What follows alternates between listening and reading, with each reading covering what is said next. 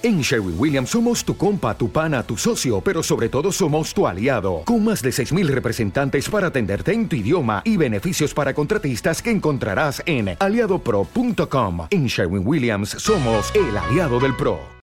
Oh, oh. ¿Necesitas ayuda? En O'Reilly Auto Parts te ayudamos. ¿Necesitas algún consejo? Te aconsejamos. Nuestros profesionales en autopartes están siempre disponibles para ayudarte a encontrar lo que necesites. Excelente servicio al cliente es solo una de las ventajas que ofrece O'Reilly Auto Parts. Los profesionales en autopartes. Oh, oh, oh, O'Reilly. Auto Parts. Hermanos, cuando nosotros hablamos de lo que es la obediencia, estamos hablando de ese conocer la voluntad de Dios y a la vez obedecer la voluntad de Dios que tenemos la palabra de Dios. Sin embargo, si algo podemos nosotros identificar en nuestra sociedad es precisamente la falta de obediencia. De hecho, nuestro país es número uno en el mundo como eh, país con mayor tasa de muerte por accidente de tránsito. Y eso evidentemente se debe no a, a la, a que no existen leyes, eso se debe no a que no hay autoridades para hacer cumplir esas leyes, se debe específicamente a la desobediencia. Vemos un caos en nuestra sociedad en muchos sentidos, en muchos aspectos. Y muchas veces pasamos por alto la realidad de lo necesario que es la obediencia. Y así también nosotros podemos identificar en la escritura cómo Dios enfatiza que la obediencia es mejor que los sacrificios. Dios espera de su pueblo, a quien ha escogido, a quien ha salvado, Dios espera lo que es la obediencia. Sin embargo, nosotros vemos cómo continuamente nos encontramos en una sociedad que así como en el tiempo de los jueces, las personas quieren hacer como bien le parezca. Cada quien decide qué hacer y cómo hacerlo.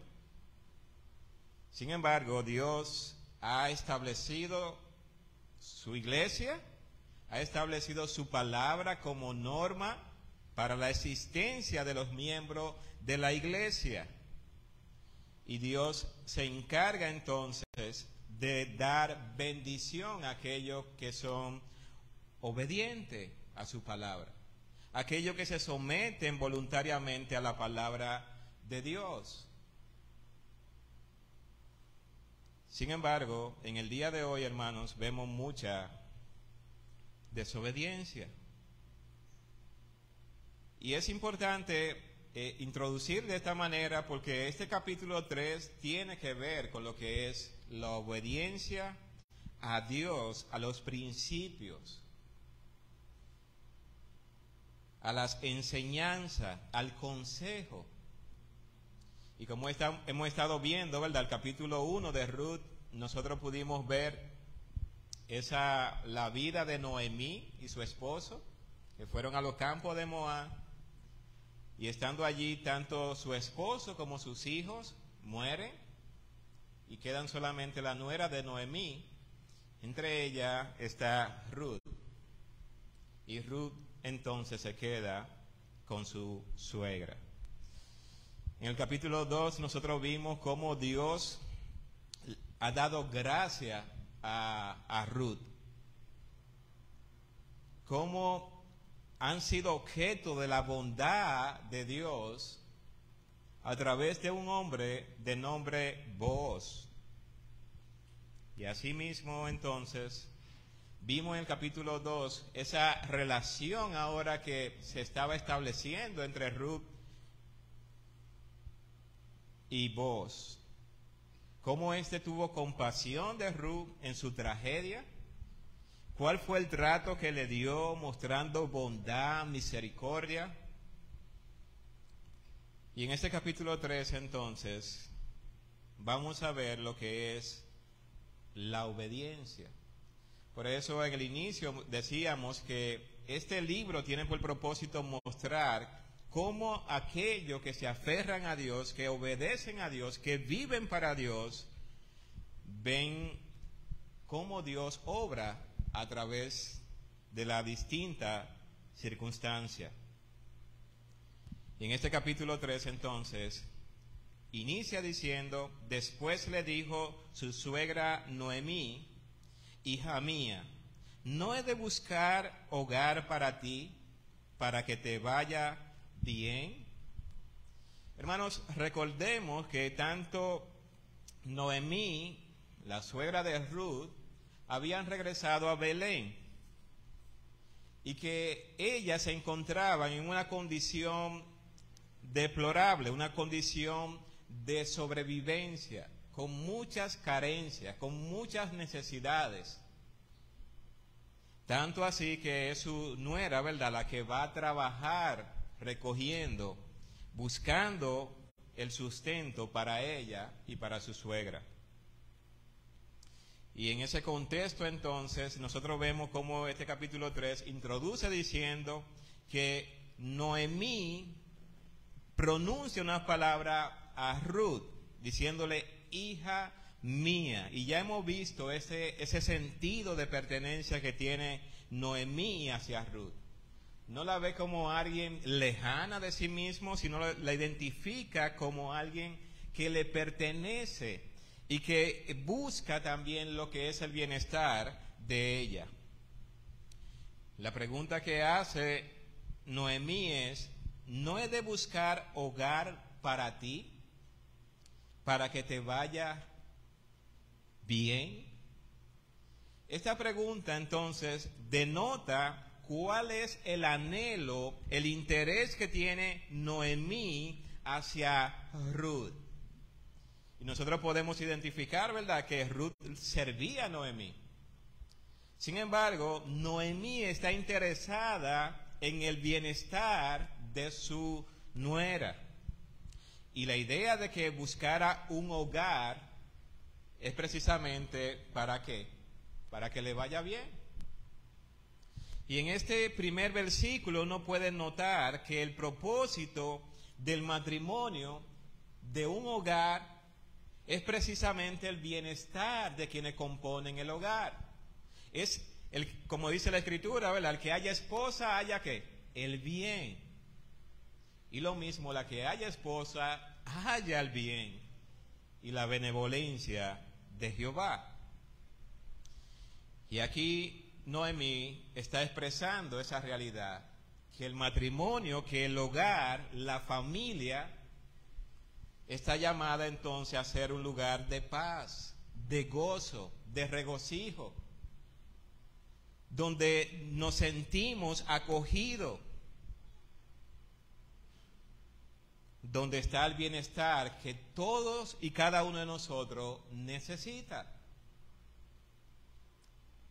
Y es importante tener este, esta visión de lo que es el hogar, de lo que tener una familia, de lo que es estar casado. En el día de hoy nosotros sabemos cómo está la familia, cómo hay personas que no anhelan llegar a sus hogares, cómo hay personas que no tienen paz en su hogar.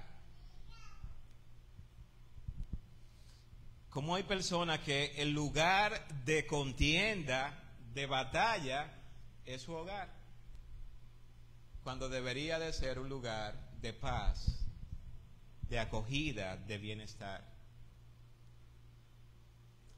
La escritura entonces nos presenta esa realidad que Noemí está interesada en que Ruth le vaya bien de que tenga su hogar, su familia, su esposo.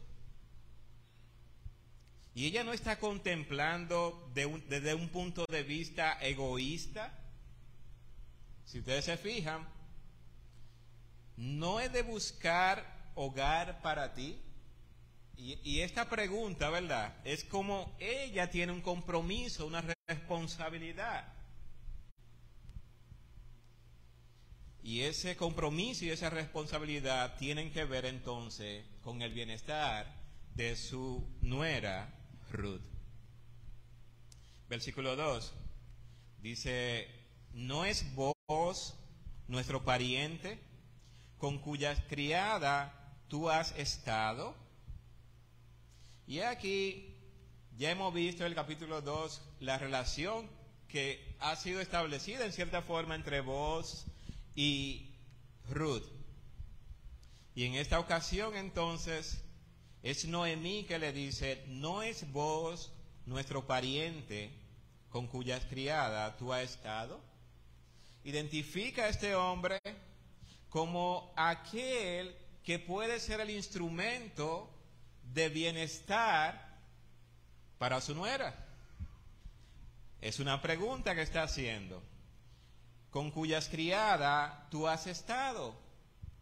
Es decir, tú, tú has estado cerca con este hombre. Tú has estado cerca de las criadas de este hombre. Tú has visto su, su salida, su entrada, su conducta, su comportamiento.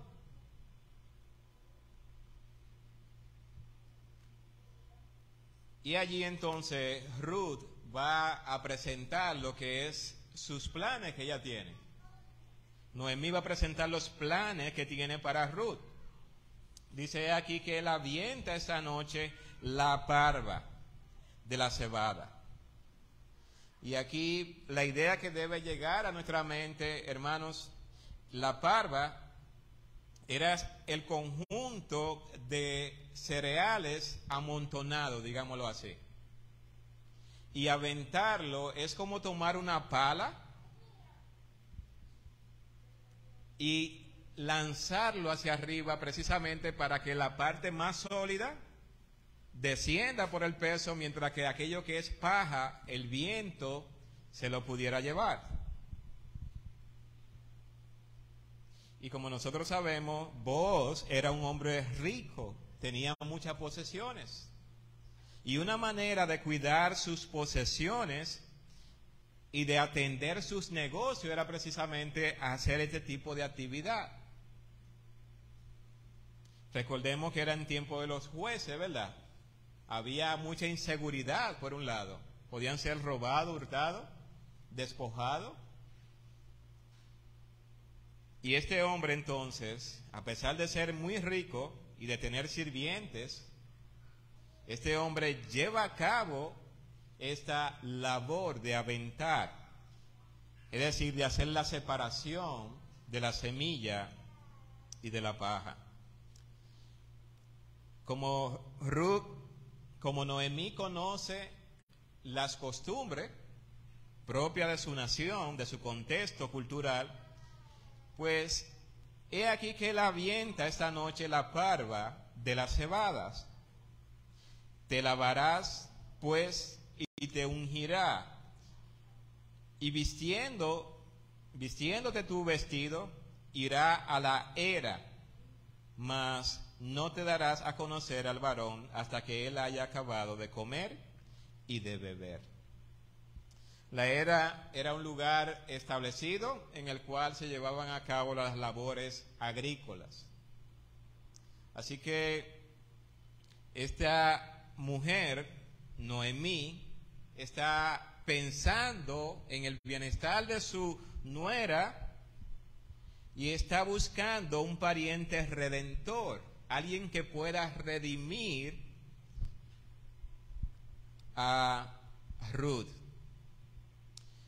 La ley establecía entonces que eran los parientes cercanos quienes tenían esa autoridad, esa potestad de poder redimir. En números, capítulo 27, vamos a ir allá hermanos.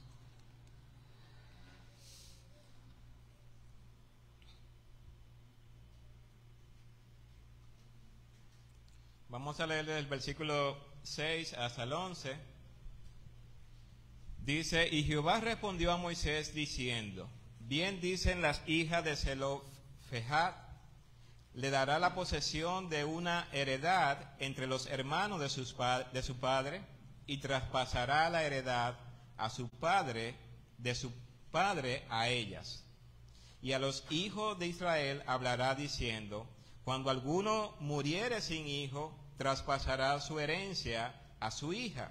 Si no tuviera hija, si no hija, daréis su herencia a sus hermanos. Y si no tuviera hermano, daréis su herencia a los hermanos de su padre. Y si su padre no tuviese, no tuviera hermanos, daréis su herencia a sus parientes más cercanos de su linaje. De este será, y para los hijos de Israel esto será por estatuto de derecho, como Jehová mandó a Moisés. Es decir, que dentro de la ley, la herencia era vista como traspasada específicamente a los hombres. La mujer tenía el derecho de poseer esa heredad siempre y cuando tuviera bajo la tutela, se puede decir, de un pariente cercano. Así que aunque Elimelech, el esposo de Noemí, tenía muchas posesiones, ellas no podían tener la herencia de su esposo que falleció. Ellas necesitaban un pariente cercano precisamente para que pudiera redimirla. Y en el sentido es de devolverle las posesiones que tenía y a la vez entonces también tenían lo que es la ley del levirato, que el pariente cercano tenía que casarse, o más bien era hermano, era como era visto generalmente, tenía que casarse para mantener la descendencia de su hermano que había fallecido. Entonces, en este caso, esta relación de Ruth y este hombre, vos, podemos ver que él es un pariente cercano. Él es alguien que tiene la potestad legal de poder redimir según lo que está pensando o está planificando Noemí. Y allí le dice el versículo 3, es como prepararla en cierta forma para llevar a cabo este plan. Te lavarás pues y te ungirá vistiéndote tus vestidos.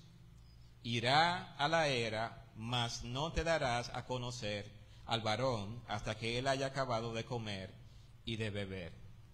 Y cuando él se acueste, notarás el lugar donde se acuesta e irás y descubrirás sus pies y te acostará allí y él te dirá lo que hayas de hacer. Hermanos, hay muchas interpretaciones con respecto a esta acción. Hay malas interpretaciones de este texto. Sin embargo, la costumbre del pueblo de Israel en ese momento histórico era común que las criadas, las siervas, se acostaran a los pies de su Señor. No era algo descabellado este tipo de idea. Así que Noemí le está trazando las pautas a Ruth de lo que ella debe de hacer. Versículo 5. ¿Cuál fue la respuesta de Ruth? Y ella respondió, haré todo lo que tú me mandes. Hermanos, cuánta humildad nosotros podemos notar en la vida de Ruth. No la vemos con soberbia. No la vemos con, con ese eh, ímpetu de oponerse a los planes que le están siendo trazados o pautados. ¿Cómo obedecemos nosotros en el día de hoy? Muchas veces nosotros recibimos el consejo, ¿verdad? Y decimos que vamos a hacer lo que nos aconsejaron. Y en la práctica hacemos todo lo opuesto. O le ponemos algo más o le quitamos algo. Sin embargo, aquí la respuesta que está dando Ruth es, haré todo lo que me mandes. Y esto muestra una persona humilde, como hablábamos en la escuela dominical. Alguien que se somete voluntariamente, que tiene una estimación superior de su suegra sobre, sobre sí. Y en la práctica entonces vamos a ver qué sucede con esta persona. Dice el versículo 6, descendió pues a la era e hizo todo lo que su suegra le había mandado. Y allí entonces va a describir cómo sucedieron las cosas. Versículo 7. Y cuando vos hubo comido y bebido, y su corazón estuvo contento, se retiró a dormir a un lado del montón.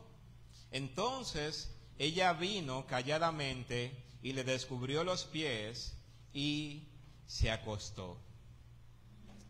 Hermanos, nosotros vemos cómo está siendo llevado a cabo este plan. Y, y, hay que tener como esa imaginación realmente de cómo están pasando las cosas. Ruth está obedeciendo a su suegra y ha llevado a cabo los pasos como le fueron trazados, de modo que ella se encuentra a los pies de este hombre. La idea de descubrir los pies es precisamente para provocar que el frío despierte a este hombre. Si usted alguna vez, ¿verdad? Ya no hace frío en nuestro país realmente, por lo menos en esta zona. Pero los pies, nosotros queremos acurrucarlos cuando tenemos frío. Es una parte sensible. Y cuando están descubiertos, pues lo notamos. Y si tenemos a alguien cerca, ¿verdad? Se lo queremos poner cerca. ¿Sí o no? Pero la realidad, hermano, es que la intención es, es provocar que este hombre pueda despertarse. Así que la forma de hacerlo es una forma sumamente sabia. Acercarse con cuidado, sin despertarlo, y simplemente colocarse a sus pies, descubriendo sus pies. Versículo 8. Y aconteció que a la medianoche se estremeció aquel hombre y se volvió. Y he aquí una mujer estaba acostada a sus pies. Imagínense, hermano, el impacto de este hombre. Él se estremece por el frío, él despierta, ¿verdad? Y sería como despertar, pero yo me arropé completamente.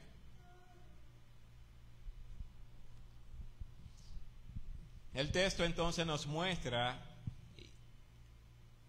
que este hombre se estremece a medianoche y es como levantarse y he aquí una mujer está acostada a sus pies. Eso es como contemplar. He aquí una mujer está postrada a sus pies. Hermanos, debe llegar a nuestra mente que no había bombillo en ese momento. Y por lo tanto, a medianoche era bastante oscuro. No había forma de poder identificar quién, cómo y cuándo estaba en ese lugar. Bueno, sí. No se podía distinguir quién estaba allí. Y es por eso que nosotros vemos que el versículo 9 dice, entonces él dijo, ¿quién eres? Y ella respondió, yo soy Ruth, tu sierva. Extiende el borde de tu capa sobre, tus, sobre tu sierva, por cuanto eres pariente cercano. Así que nosotros estamos contemplando, hermanos, como si esto fuera una historia de amor. Estamos viendo cómo esta mujer está obedeciendo a su suegra, está haciendo aquello que su suegra le había dicho que hiciera, y en esta ocasión, esta mujer es identificada delante de vos.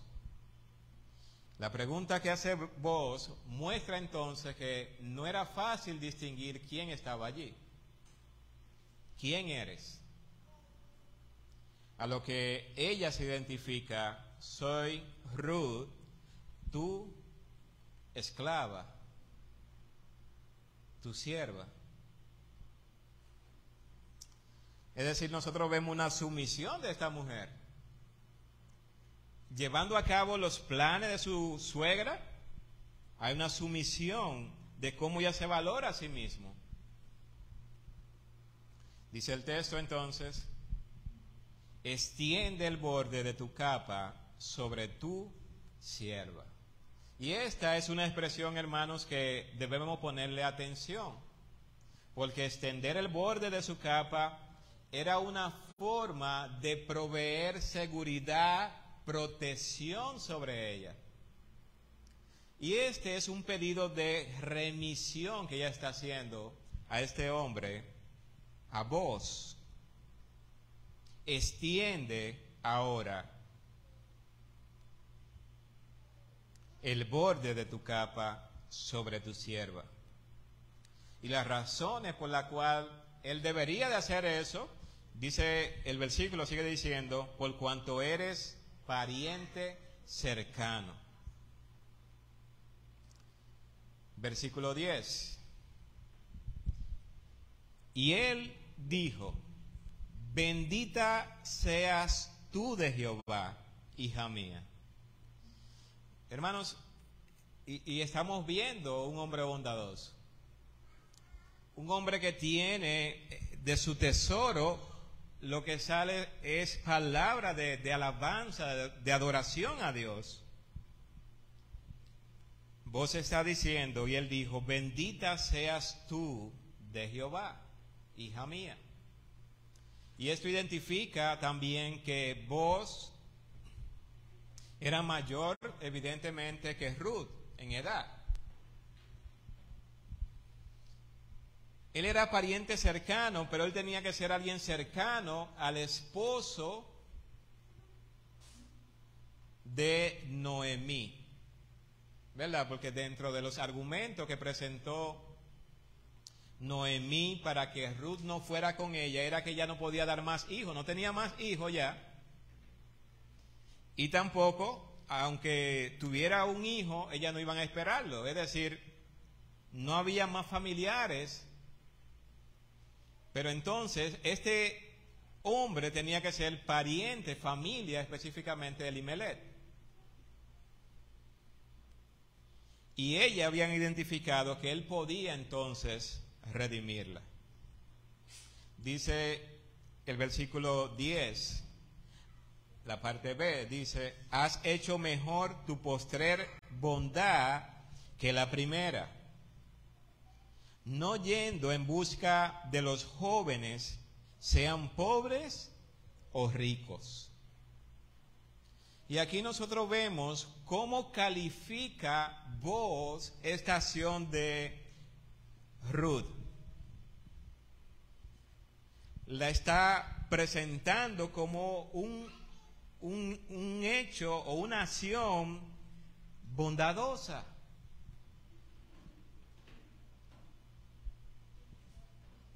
Y es como presentar que ella ha hecho bien en quedarse con su suegra. Ella ha hecho bien, ha sido bondadosa con su suegra. Pero esta acción de ir a un pariente cercano de su familiar es valorada como algo más bondadoso todavía. Por el hecho de que muestra que ella no está interesada únicamente en sí misma, sino que está interesada en la preservación del linaje de su esposo que había fallecido. Y nosotros vemos entonces que vos reconoce esas cualidades que tiene esta mujer, Ruth. Y también resalta algo allí, que ella era alguien joven en comparación con él. ¿Por qué? Porque dentro de lo que él le dice, dice, no yendo en busca de los jóvenes, sean pobres o ricos. Es decir, que evidentemente ella podía escoger hacer una familia con alguien joven, rico o pobre. Sin embargo, ha buscado la redención del linaje de su esposo que había fallecido. Versículo 11 dice, ahora pues, no temas, hija mía, yo haré contigo lo que tú digas, pues toda la gente de mi pueblo sabe que eres mujer virtuosa. Wow, cuántas cualidades admirables tiene esta mujer.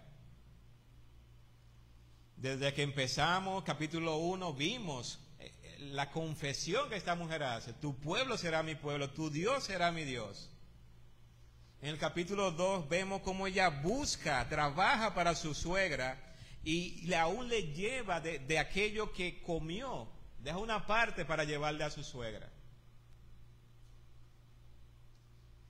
Y nosotros vemos en este capítulo 3 cómo este hombre resalta cualidades de esta mujer, su bondad,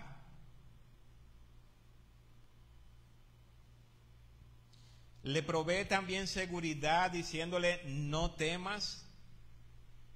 Este hombre está interesado en, el bienestar también de esta mujer.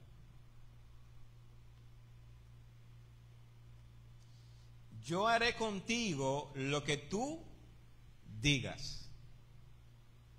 Qué expresión de un hombre. Esto no lo hace menos a él. Esto no disminuye eh, su estatus, su capacidad de ser visto como un hombre. Ante la cercanía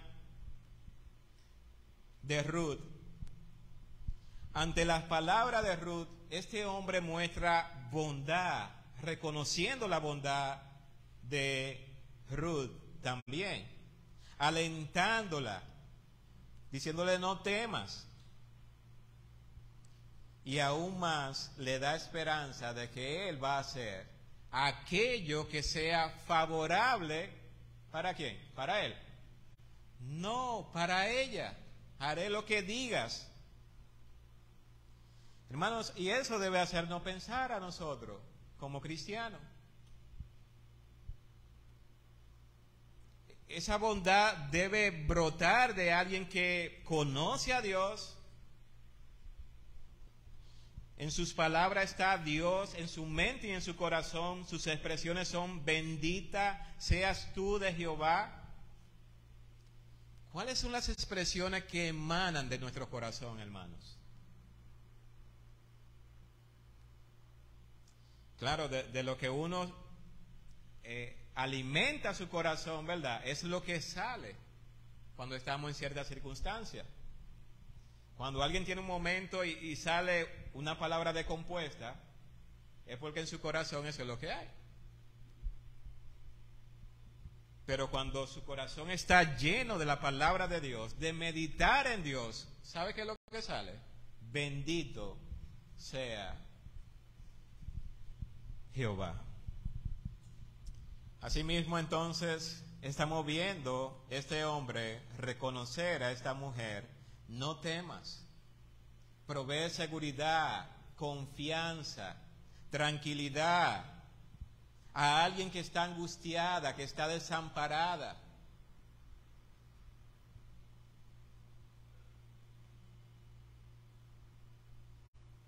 Y algo que vos también puede apreciar es, la parte B de, de este versículo 11 dice, pues toda la gente de mi pueblo saben, sabe que eres mujer virtuosa. Hermanos, y en la escritura nosotros vemos esta mujer virtuosa que se menciona en Proverbios. Proverbio capítulo 12, verso 4, podemos buscarlo.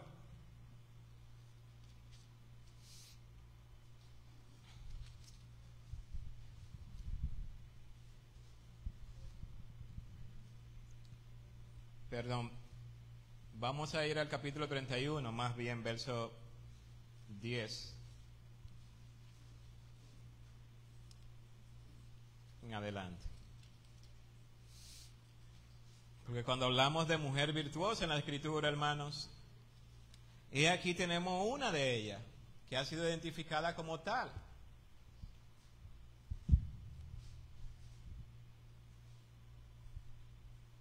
Mujer virtuosa, ¿quién la hallará?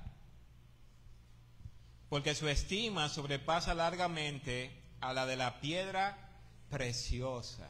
¡Wow! ¡Cuánto valor! El corazón de su marido está en ella como confiado y no carece de ganancia. Le da ella bien y no mal todos los días de su vida. Busca lana y lino y con voluntad trabaja con sus manos. Es como nave de mercader, trae su pan de lejos, se levanta aún de noche y da comida a su familia y ración a su criada. Considera la heredad y la compra y planta viña del fruto de sus manos. Ciñe de fuerza sus lomos y esfuerza sus brazos. Ve que van bien sus negocios. Su lámpara no se apaga de noche. Aplica su mano al uso y sus manos a la rueca. Alarga sus manos al pobre y extiende sus manos al menesteroso. No tiene temor de la nieve por su familia, porque toda su familia está vestida de ropa, de ropa dobles. Ella se hace tapices de lino fino y púrpura es su vestido. Su marido es conocido en la puerta cuando se sienta con los ancianos de la tierra. Hace telas y vende y da cinta al mercader. Fuerza y honor son sus vestiduras. Se ríe de lo porvenir. Abre su boca con sabiduría y la ley de clemencia está en su lengua. Considera los caminos de su casa y no come el pan de balde. Se levantan sus hijos y la llaman bienaventurada y su marido también la alaba. Muchas mujeres hicieron el bien, mas tú sobrepasas a todas. Engañosa es la gracia y vana la hermosura. La mujer que teme a Jehová, esa será alabada. Dadle del fruto de sus manos y alábenla en las puertas sus hechos. Hermanos, he aquí como la descripción con la cual vos está identificando a Ruth, una mujer virtuosa, una mujer esforzada, una mujer que provee, que suple, una mujer que se está dando continuamente y no es alguien que está esperando recibir todo. Una mujer virtuosa. Es interesante nosotros mirar esas cualidades como son descritas en Proverbios. Y Ruth ha sido identificada no solamente por vos, miren cómo él lo dice,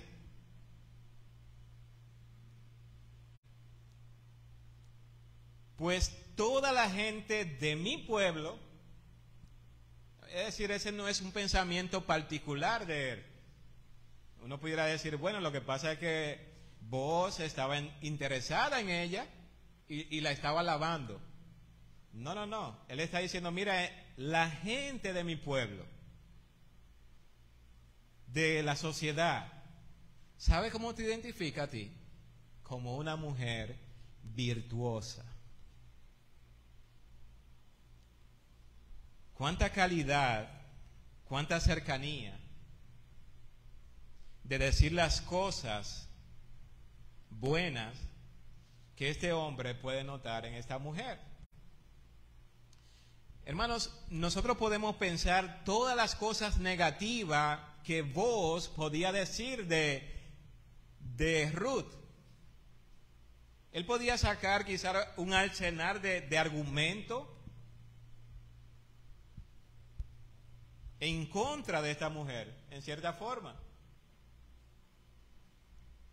Y a veces nosotros nos enfocamos más en las en los defectos que en las virtudes.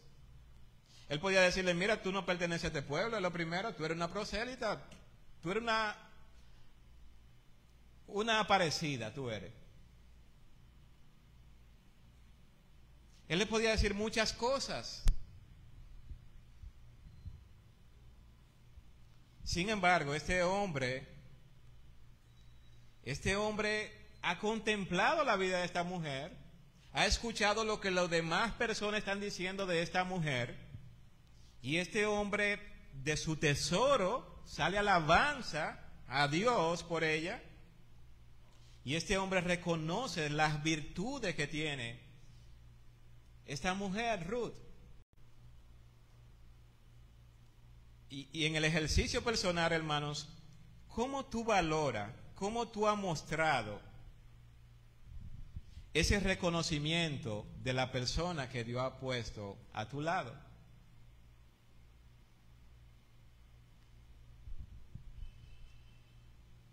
Hay expresiones nuestras en las personas que nos rodean, que están cerca, nuestra esposa, que han escuchado palabras de ánimo, de protección, de cuidado, de reconocimiento de las virtudes o simplemente lo que escuchas son quejas, lamentos y exigencias. Este hombre está alabando a esta mujer, está reconociendo sus cualidades, una mujer esforzada. Y en el versículo 12, este hombre dice, y ahora aunque es cierto que yo soy pariente cercano, con todo eso hay pariente más cercano que yo. Y, esto sería, ¿verdad? Como echarle un balde de agua fría, en cierta forma. Sin embargo, este hombre va apegado con la ley. Este hombre no necesita quebrantar la ley para ser de bendición, de provecho, para buscar el bienestar de alguien que él está reconociendo. Si fuera un dominicano, ¿verdad? Diría, bueno, por ahí hay alguien más, pero olvídate que... ¿Verdad? Como uno lo ve a veces. Sin embargo, este hombre conocía también lo que la ley decía con respecto a esto. Y los parientes cercanos, podía haber un pariente que era más cercano que él, como obviamente lo, acaba de expresar. Posiblemente Noemí desconocía esa realidad de que había un pariente más cercano que vos. Y por eso entonces este versículo dice, y ahora, aunque es cierto que yo soy pariente cercano, con todo eso hay pariente más cercano que yo. En cierta forma, aunque vos tiene toda la intención de poder redimirla, ¿sabe qué?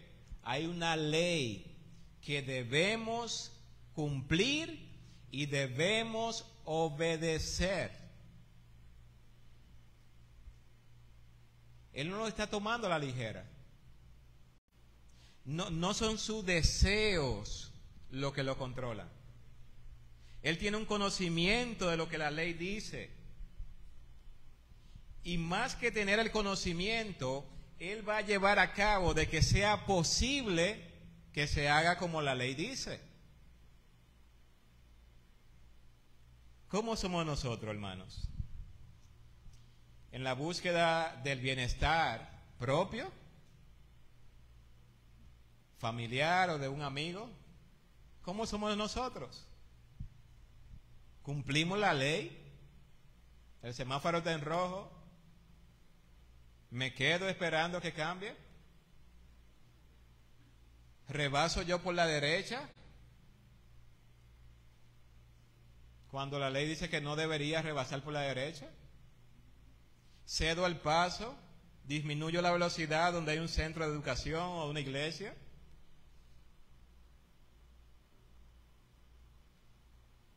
¿Cómo somos nosotros en la práctica? ¿Conocemos la ley, lo que dice la ley? Debemos empezar por ahí. Ahora, ¿estamos nosotros dispuestos a cumplir lo que dice la ley?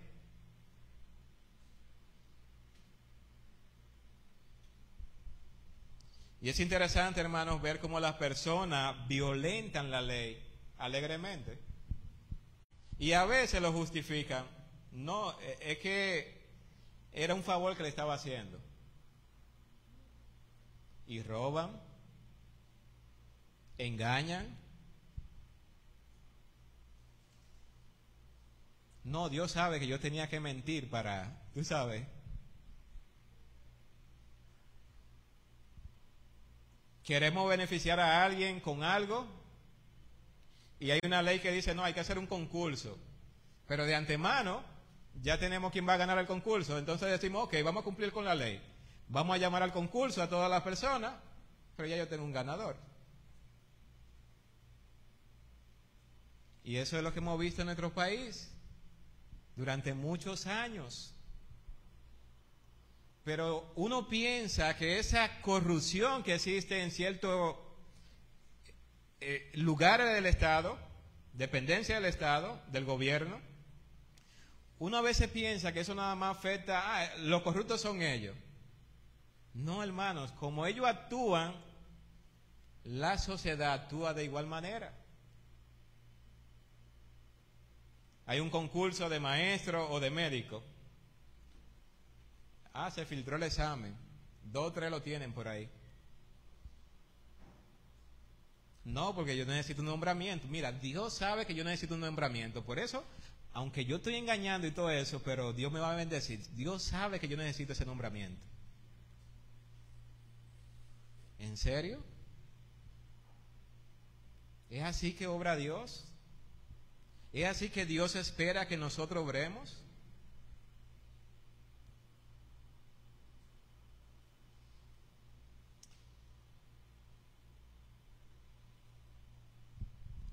Hay muchas cosas que podemos decir en ese sentido, hermanos. Muchos ejemplos que tenemos a diario en nuestra manera de vivir, con nuestra familia, con nuestro vecino, en el trabajo, mientras nos desplazamos. ¿Cumplimos nosotros la ley? ¿O somos violadores de la ley? Y luego exigimos que se haga justicia.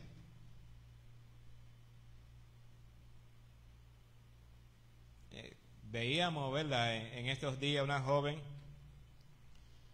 que pedía justicia, que había sido golpeada por otra joven. Y cuando le preguntan dónde ella estaba, a las 3 de la mañana, ¿para dónde iba? Para un punto a comprar droga. Sustancia controlada, como ya dijo. Ah, ¿y te atracaron? Sí, me atracaron, me quitaron, me cayeron a golpe y me quitaron el dinero. A las 3 de la mañana en un punto de droga.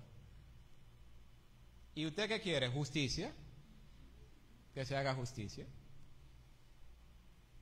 Hermanos, uno se ríe de cosas como esa, pero es triste la realidad que tenemos en nuestro país.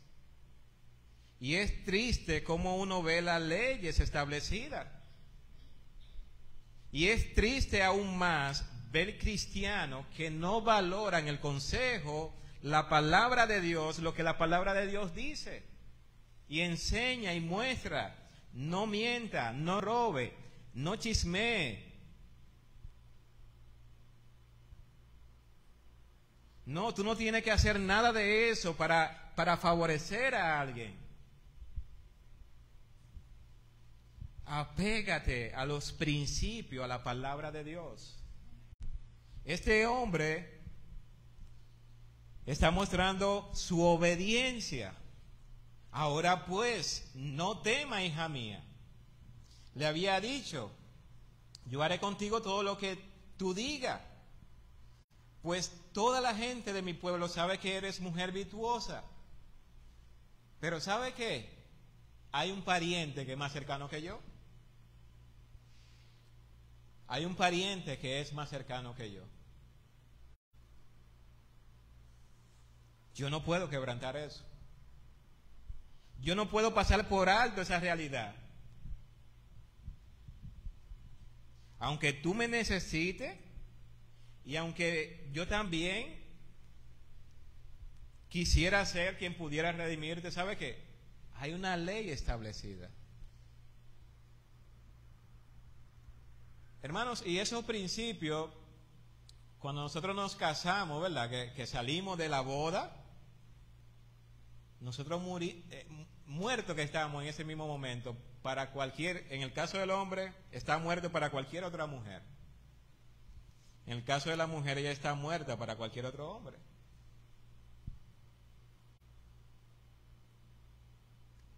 Así que cuando alguien decide adulterar, sabe que hay una ley.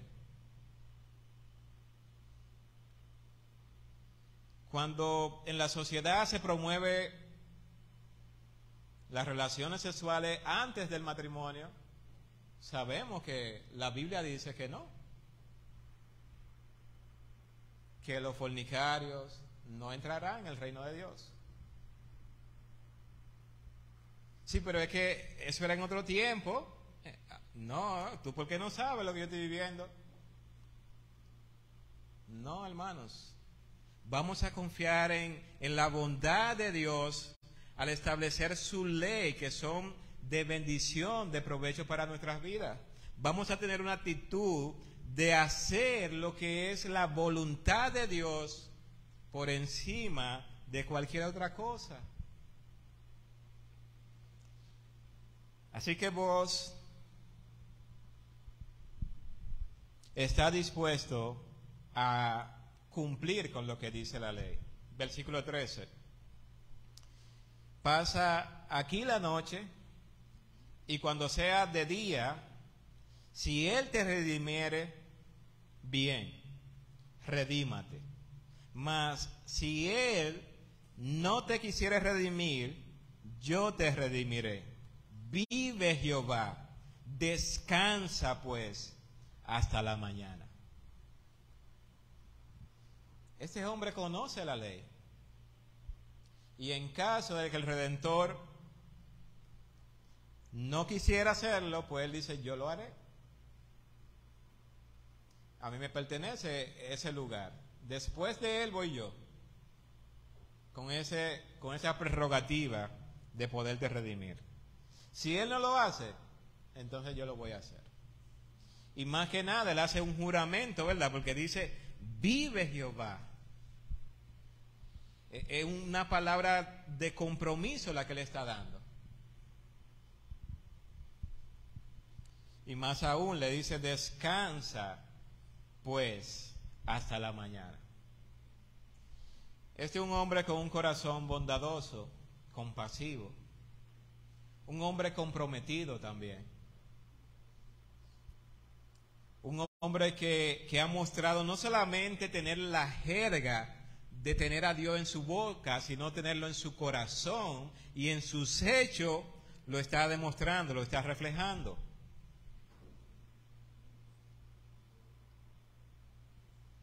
Versículo 14 dice, y después que durmió a sus pies hasta la mañana, se levantó antes que los hombres pudieran reconocerse unos a otros. Y esta expresión, ¿verdad? La hemos visto en otro texto de la escritura, antes que los hombres se puedan reconocer. La idea es muy de mañana, cuando todavía aún es oscuro, de madrugada se puede decir.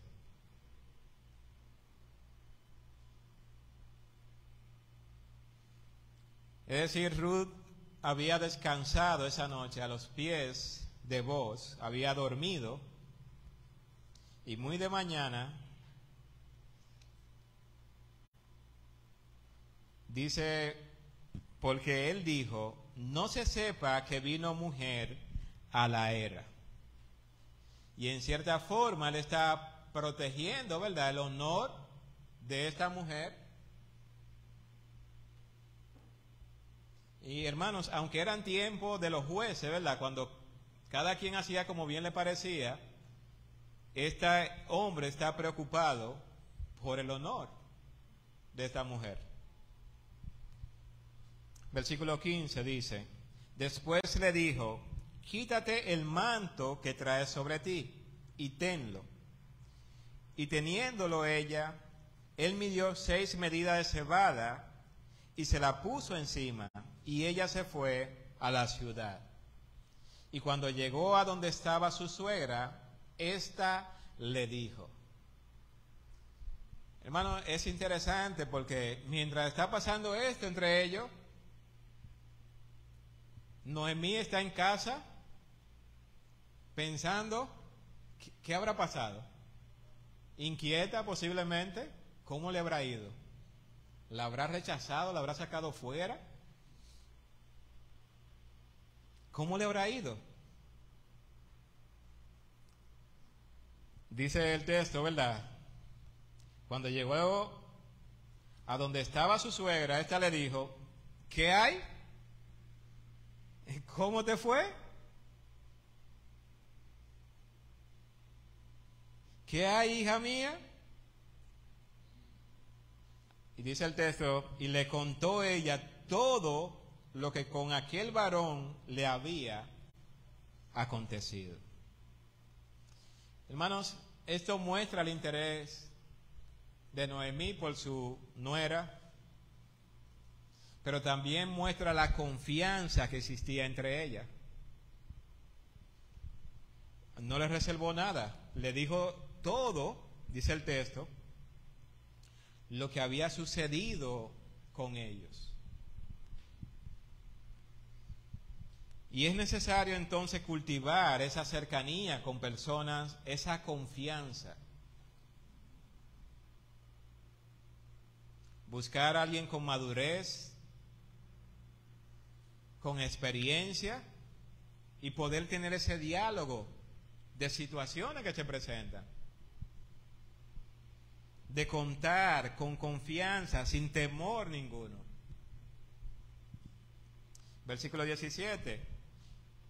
Y dijo, esta, estas seis medidas de cebada me dio diciéndome, a fin de que no vaya tu suegra con las manos vacías. ¿Cuánta compasión podemos ver en este hombre? No es un hombre que solamente dice palabra bonita. Es un hombre que, que sabe la necesidad que existen y también está proveyendo para suplir esas necesidades.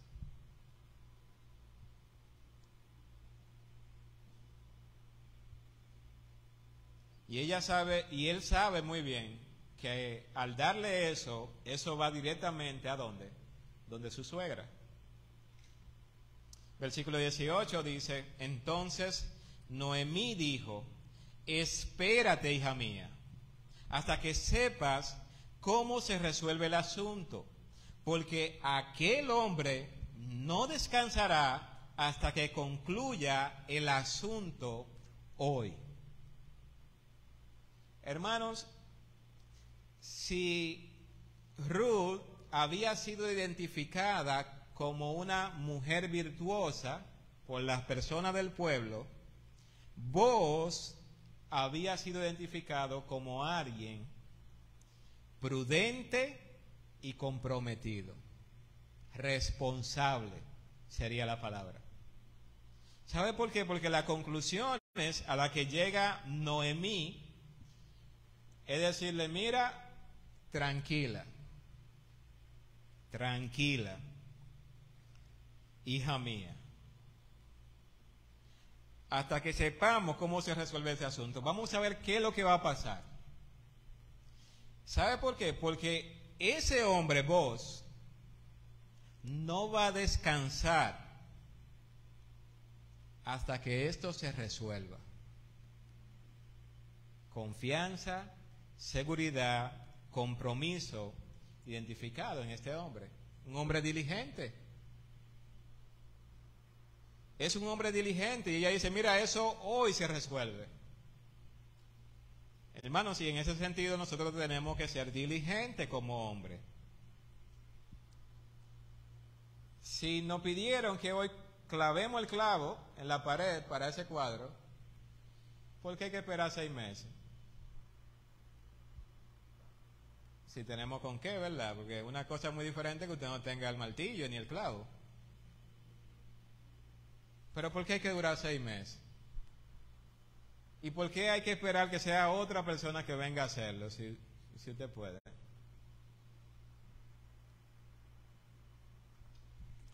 Aquí estamos viendo, esto es como si fuera una novela romántica realmente, pero podemos ver cómo eso abarca nuestras vidas. Cómo nosotros podemos vernos identificados con la realidad de lo que está pasando en la vida de estas personas. Personas fieles a Dios, personas obedientes a la palabra de Dios, sometidos a la ley de Dios, pero personas que sin lugar a duda tienen la bendición de Dios y muestran que poseen la bendición de Dios. Así que en el próximo capítulo, hermanos, vamos a ver cómo termina este asunto. Porque ciertamente vos no va a descansar hasta que esto se resuelva. Quiere el Señor, hermanos, que nosotros como cristianos, como personas que hemos sido compradas, porque podemos hacer el simil realmente, podemos hacer esa relación de lo que sucedió con nosotros. Nosotros estábamos muertos sin delitos y pecados, ajenos de la vida de Dios. Y hubo un pariente redentor, familia de Adán, que se encargó entonces de redimir al hombre. Y es por eso que tenemos un texto en Primera de Pedro, capítulo 18 y 19, que dice, sabiendo que fuiste rescatado de vuestra vana manera de vivir, la cual recibisteis de vuestros padres, no con cosas corruptibles como oro o plata, sino con la sangre preciosa de Cristo, como un cordero sin mancha y sin contaminación.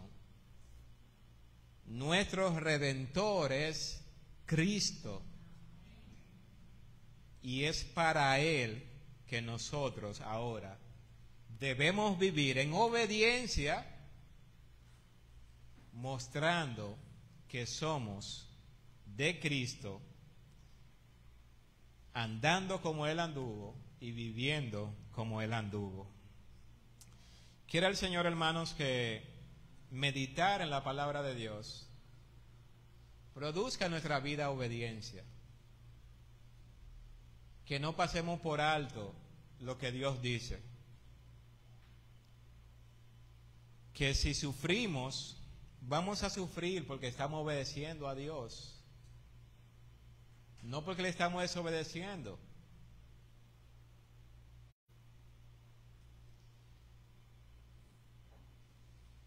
Quiere el Señor entonces que podamos ser vistos, las mujeres puedan ser vistas como mujeres vir- virtuosas, como Ruth, y los hombres puedan verse como hombres comprometidos y diligentes, como vos. Quiere el Señor que nosotros vivamos en obediencia a Dios, honrando a nuestro bendito Señor y Salvador, Jesucristo. Vamos a orar. Padre amado.